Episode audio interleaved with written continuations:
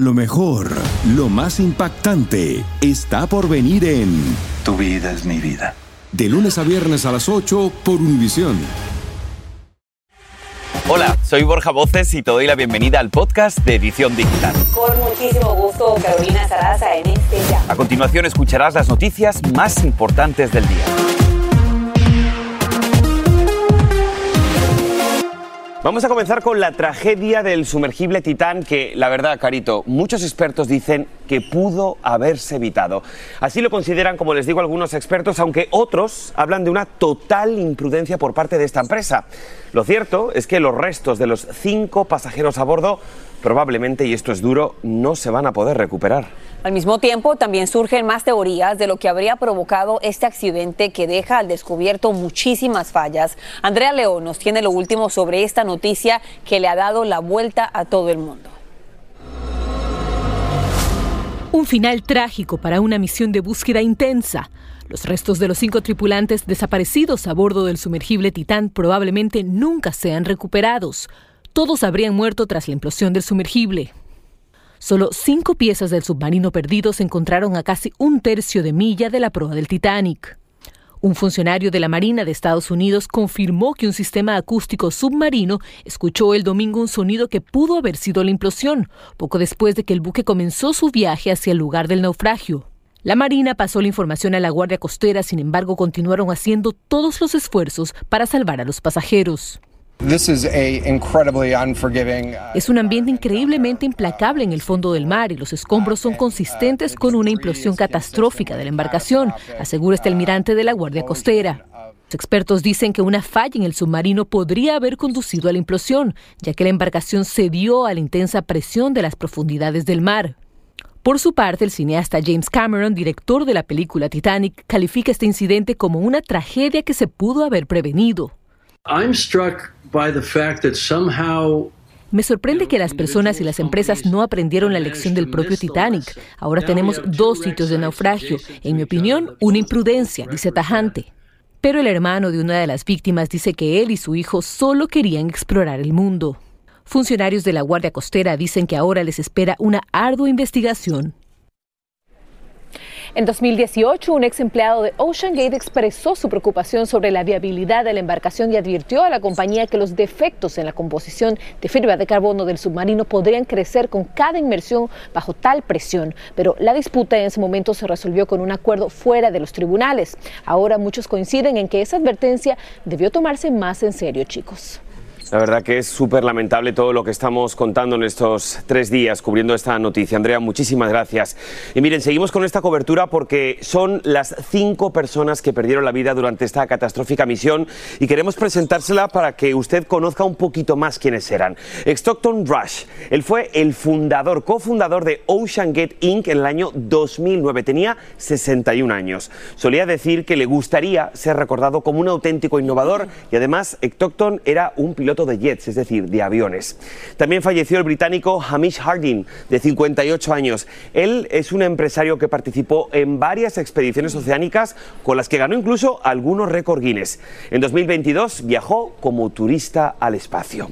Falleció también lamentablemente Shahzada Davud, de 48 años. Él era de una familia muy adinerada en Pakistán. Estudió en la Universidad de Buckingham en Reino Unido y también estudió en la Universidad de Filadelfia.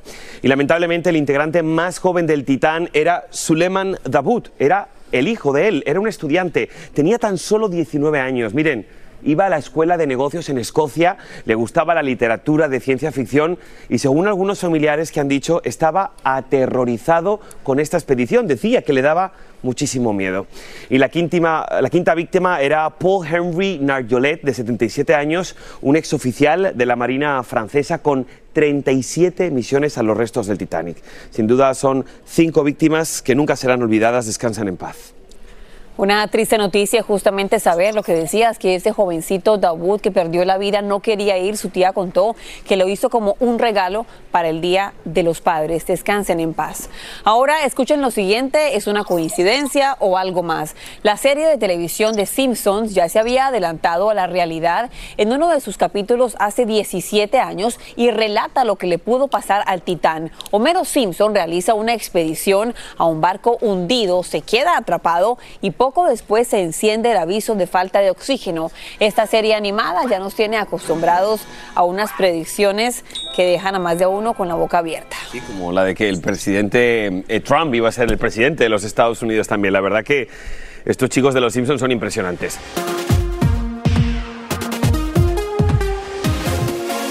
Atención con esto porque un adolescente murió y otro también resultó lesionado en el más reciente accidente por surfing sobre los vagones del subway en Nueva York. Los dos jóvenes cayeron del techo de uno de los vagones del tren L al entrar a un túnel. Uno de ellos fue rescatado herido, pero por el otro no había nada que hacer. Eso es lo que dicen algunos testigos. Era un buen niño, amable, cuidada a todos, pero no sé por qué él hizo eso. Una señora salía llorando, gritando, asustada que había, le había pisado el tren dos personas, porque yo trabajo aquí. Entonces estaba ahí parada llorando. Y las autoridades han advertido repetidamente a los jóvenes que no arriesguen sus vidas por un poco de adrenalina. No vale la pena.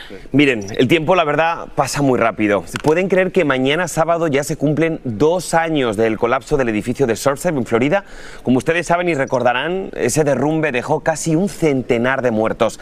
Desde entonces, las familias viven el duelo de distintas formas. Algunos desconectados de las discusiones legales, otros haciendo activismo y otros simplemente pues respirando un día a la vez, como ustedes imaginarán. Ese precisamente es el caso de Andrea Langsfeld, madre de Nikki Langsfeld, una de las víctimas. Nuestra colega Eliangélica González ha logrado hablar con ella, quien por cierto pocas veces la hemos escuchado y pocas veces conversa con medios de comunicación, pero a dos años del fallecimiento de su hija, este es su testimonio. Miren. Andrea Lagensfeld no entiende cómo después de 24 largos meses todavía está en pie. La gente dice el tiempo cura, el tiempo no cura. El tiempo pasa, uno aprende a vivir con el dolor tan grande. Ella siempre pensó que cuando sus hijos estaban en casa se mantenían a salvo. No fue el caso de su hija Nicole, quien murió junto a su esposo con quien recién se había casado poco antes de la tragedia. Para esta madre, desde el 24 de junio de 2021 su vida se detuvo. A veces pienso que estoy como anestesiada, dormida. Estoy vivo la vida, pero no me doy cuenta qué hice, qué pasó, porque es muy difícil cada día. Es como que me, me arrancaron una parte de mi cuerpo. Y la parte de mi cuerpo que me arrancaron es mi corazón. Un corazón que late por inercia, según dice, sin sentido, aferrada al recuerdo. Le pido señales. Lo único que le pido es que me diga que está bien. Pero ella no lo está, sobre todo después de que ha tenido que enterrar a su hija por partes. Muy difícil. Yo enterré a mi hija dos veces. Yo el 26 de abril acabo de enterrar el resto, los otros restos de mi hija, los poquitos que me entregaron. Esta madre calma su dolor ofreciendo su ayuda a quienes hayan sufrido la pérdida de un ser querido. Eso también le sirve a ella para avanzar en este duelo que a ratos parece imposible de sobrellevar. Hace unos días surgió un informe preliminar que daba cuenta de fallas en la estructura de la piscina y también falta de mantenimiento como causas posibles de la tragedia. Para esta familia saber eso después de dos años no es suficiente.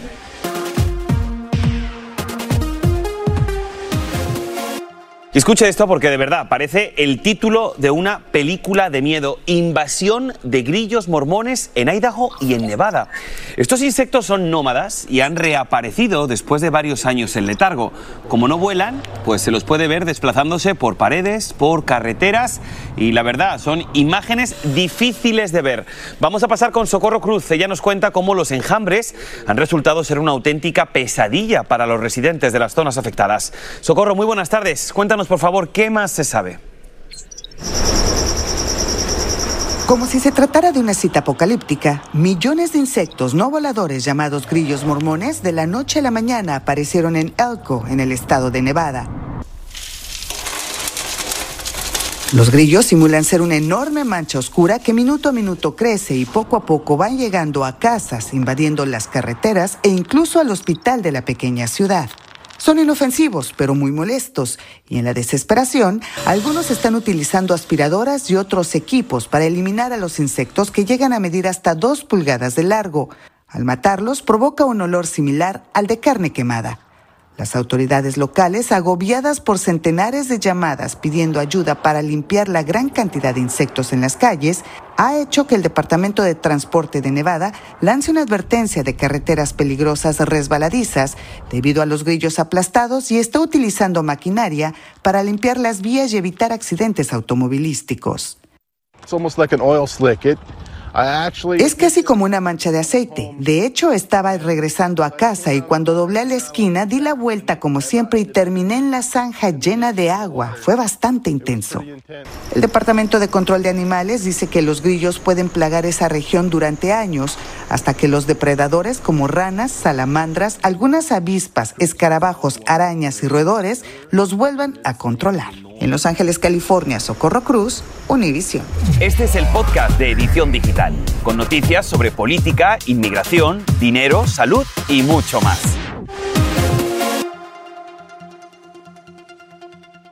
Una nueva serie de comedia original de VIX te trae una polémica muy cómica. La dejó el marido. Y bastante revolucionaria para la época. Consuelo, darling. Tú necesitas dinero. ¿Por qué no vendes mi mercancía? Su negocio es provocar la mejor vibra, pero causa una ola de molestias. Pescadora. Cassandra Sánchez Navarro es Consuelo. Yo puedo no tener un peso, pero sí tengo reputación. Una serie exclusiva junto a Catherine Siachoque y Verónica Bravo.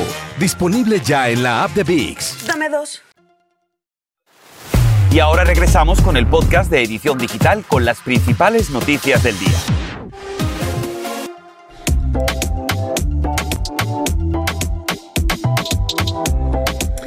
Bueno, hoy en la edición digital nos vamos a conectar con ustedes, nuestra querida Digi Familia, para que tengan un verano seguro con sus hijos. En nuestra campaña de Univisión en junio sobre este tema queremos hablar de cómo podemos preparar a nuestros pequeños para el regreso a la escuela y que sepan cómo lidiar con el acoso escolar, algo importantísimo. Aquí en la edición digital queremos que tus hijos se sientan felices y ansiosos por regresar a las aulas. Así que esta mañana estamos hablando en este momento con la doctora Edith Chiro, psicóloga clínica. Doctora, muchas gracias por acompañarnos como siempre aquí en la edición digital. Vamos a ver si podemos aterrizar un poquito esta problemática que estamos enfrentando mucho como padres de familia. ¿Cómo podríamos entonces, doctora, hablar con nuestros hijos para que su vuelta al colegio sea una vuelta muy placentera? Me encanta eso y darle la vuelta positiva a lo que es el bullying, porque fíjate, una de las cosas interesantes del bullying es, es que sucede muchas veces sin que sea reconocido, identificado o reportado.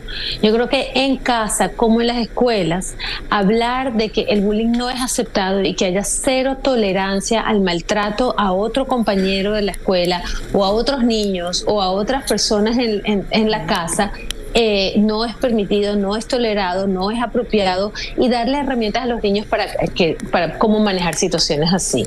Entonces, una de las cosas importantísimas para saber, Borja, es no tener la comunicación abierta con los padres y los niños. ¿Qué está pasando en el colegio contigo todos los días? Cultiva esa relación con tus hijos para que te cuenten, no sobre reacciones, no le des tantos discursos, sino más bien aprende a escuchar lo que ellos tienen para contarte, para que ellos te reporten y te cuenten lo que está pasando en la escuela. Otra cosa importante es dar un ejemplo de que no todo se resuelve con violencia. Si tú tienes problemas con un compañero en la escuela, la solución no es pegarle, insultarlo, rechazarlo, sino más bien tener un diálogo o reportarlo a la maestra o a otro adulto para que te ayude a manejarlo. Otra cosa importante es estar pendiente de la tecnología y cómo nuestros niños se manejan en el espacio del cyber. Del... Correcto, correcto. Y yo creo que todo, la base, como bien estamos escuchando en boca de la psicóloga clínica, la doctora Shiro, todo se basa en la comunicación. Así que, doctora Shiro, muchísimas gracias por estar con nosotros. Son excelentes recomendaciones y aquí en Univisión también tenemos preparadas muchas cosas especiales para que vivas el verano con nosotros bajo ese lema, verano seguro por Univisión. Y bueno, amigos de la edición digital, un día triste, pero como siempre informándolos acerca de esa terrible noticia del sumergible Titán que desafortunadamente tuvo un final tan triste. Un trágico desenlace, sin duda. Se confirman que los restos de esos escombros encontrados cerca del Titanic sí pertenecen a ese sumergible Titán que llevaba a cinco personas en su interior. Ya la compañía Ocean Gate manda un comunicado lamentando la pérdida de estas vidas.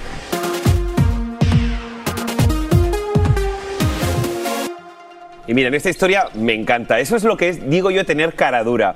Un caso de posible estafa que alertó a la policía de la India. Y todo porque un hombre se hospedó, escuche bien, en un hotel de lujo en Nueva Delhi para pasar una noche. Pero ¿qué creen? Terminó viviendo allí casi dos años y se fue sin pagar.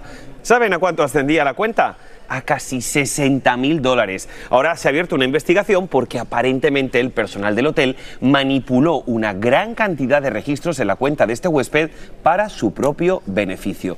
Supongo que tendría algún tipo de relación con alguien del front desk. Lo que sabemos es que este hombre vivió, imagínate, una cantidad de tiempo hoy, iba solamente para un día. It is the fastest growing international crime network that the world has ever seen. Has already passed the illegal arms trade, and soon it's going to pass the drug trade. Y seguimos con ustedes, amigos de la edición digital. Y este próximo invitado que tenemos no necesita que yo lo presente. Eduardo Verástegui, conocidísimo productor y actor mexicano que nos llega a la edición digital para contarnos acerca de su nueva producción, Sound of Freedom. Es una historia, Eduardo, que hace que tus ojos azules se llenen casi de lágrimas al contarnos. Muy buenos días. Buenos días, buenos días. Eh, he llorado mucho con este proyecto. Yo creo que de todos los proyectos que he hecho, eh, este es el que más lágrimas eh, me ha sacado y me sigue sacando. Em, cuando conocí a Tim Ballard hace ocho años y me contó a detalle lo que sucede con, con millones de niños en el mundo, cuando, hablo de niños, que quede claro, estoy hablando de niños de dos años, de tres años, de cinco años, de siete años, niños que son secuestrados, que abusan de ellos sexualmente de 10 a 15 veces al día en el mercado sexual del tráfico de niños y que después de muchos años, ya cuando el cliente no los quiere porque ya no es carne fresca, es el vocabulario que usan, estos niños pasan al segundo negocio, el mercado negro del tráfico de órganos, los, los abren y los venden en partes. Cuando escuchas estas cosas, eh, no vuelves a dormir igual. Yo no dormí en días, han pasado ocho años de, de estar construyendo este proyecto de concientización global y no duermo igual, no duermo igual. Eduardo, sé que has dado demasiadas entrevistas sobre el tema, pero a mí me gustaría que cerraras los ojos y pensaras en el rostro de un niño, de una niña que a esta hora, mientras damos esta entrevista, desafortunadamente está siendo víctima de abuso sexual, de explotación. ¿Qué mensaje le mandas tú a ese niño? ¿Qué haría si en este momento entro a, al cuarto de mi hijo y su cama está vacía. Pararía todo lo que estoy haciendo y esperaría que el mundo entero haga lo mismo y me ayuden a encontrarlo. Esa es la motivación que tengo. Tus hijos son mis hijos y por ellos la vida doy. No esperes a que esta tragedia te suceda para despertar. Despierta ya. Te invito a que veas Sound of Freedom, que se estrena este 4 de julio, para que conozcas de esta realidad, porque entre más información tengas sobre este problema, mayor prevención podrás cuidar a tus hijos de manera más efectiva.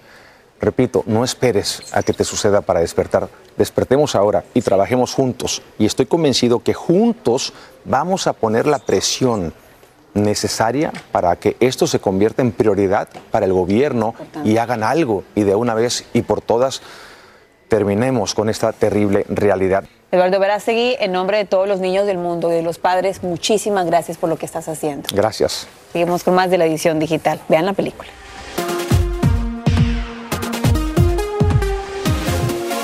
El verano es desafortunadamente para muchos niños una temporada de hambre. Y es que hay muchas familias de bajos ingresos que no pueden en estos tiempos proveer la alimentación que normalmente estos niños reciben en sus escuelas. Y es por eso que una vez más se activa la campaña llamada No Kid Hungry o Ningún Niño Hambriento. Y justamente nos acompaña Alejandra Espinosa, amiga de la casa, conductora de Univisión y embajadora de esta bonita campaña. Alejandra, bienvenida a la edición digital. Es un tema tan preocupante, también eres Muchas gracias. Cuéntanos, ¿de qué consiste esta campaña?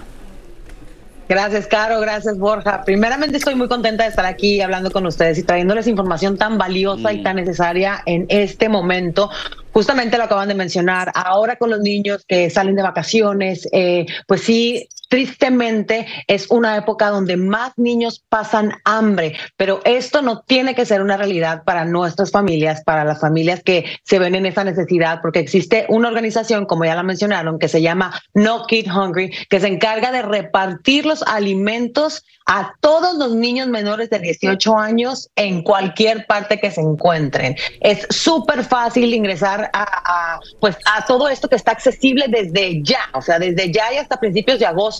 Eh, pueden mandar, por ejemplo, un mensaje de texto con la palabra comida al 304-304. Eh, la información es completamente confidencial. Es, eh, de verdad que yo creo que es una gran ayuda para todos los padres porque, pues, obviamente sí, muchas veces trabajamos ahí al, eh, los papás no tienen el dinero suficiente como para poder eh, darles el desayuno, el almuerzo a los niños. Sin embargo, esto sería una gran ayuda para muchos de ellos. Les repito, eh, la información es completamente confidencial, no se va a utilizar para absolutamente nada más eh, les voy a repetir la página porque se comete mucho el error de poner No Kids Hungry y es No Kid Hungry, eh, nokidhungry.org. Ahí van a encontrar absolutamente todos los lugares a donde pueden ir a recoger la comida. Eh, entonces, la verdad es que yo creo, eh, Borja Caro, que, que nuestros, nuestros, nuestros deberíamos, yo creo que aprovechar esta oportunidad que se nos está dando completamente,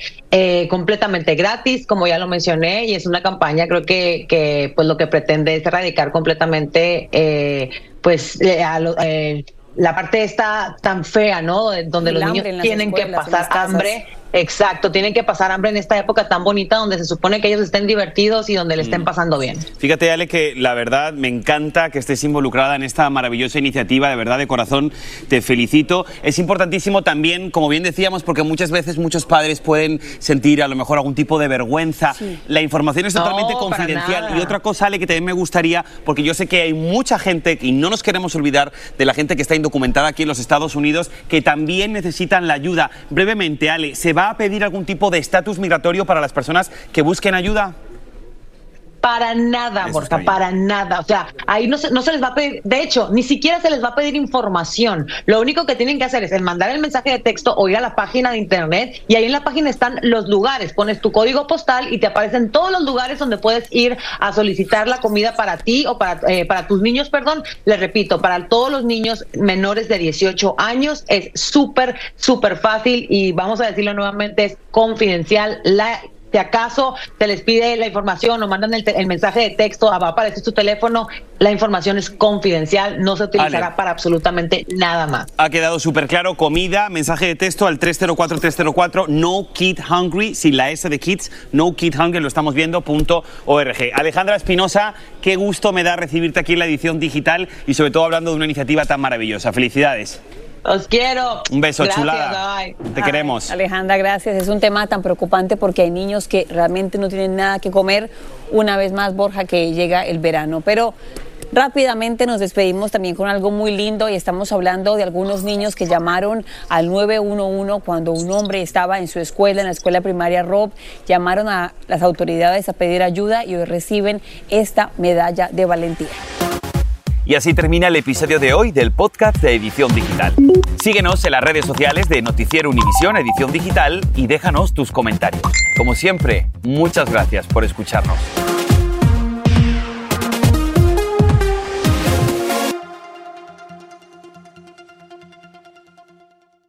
Familia querida de Univisión, aquí Lucero para decirles que no se pueden perder el gallo de oro. Lunes a viernes a las 9 por Univisión.